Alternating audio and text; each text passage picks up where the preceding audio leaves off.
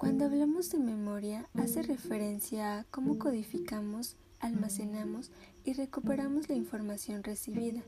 principalmente a través del estudio de las relaciones entre memorias de corto y largo plazo,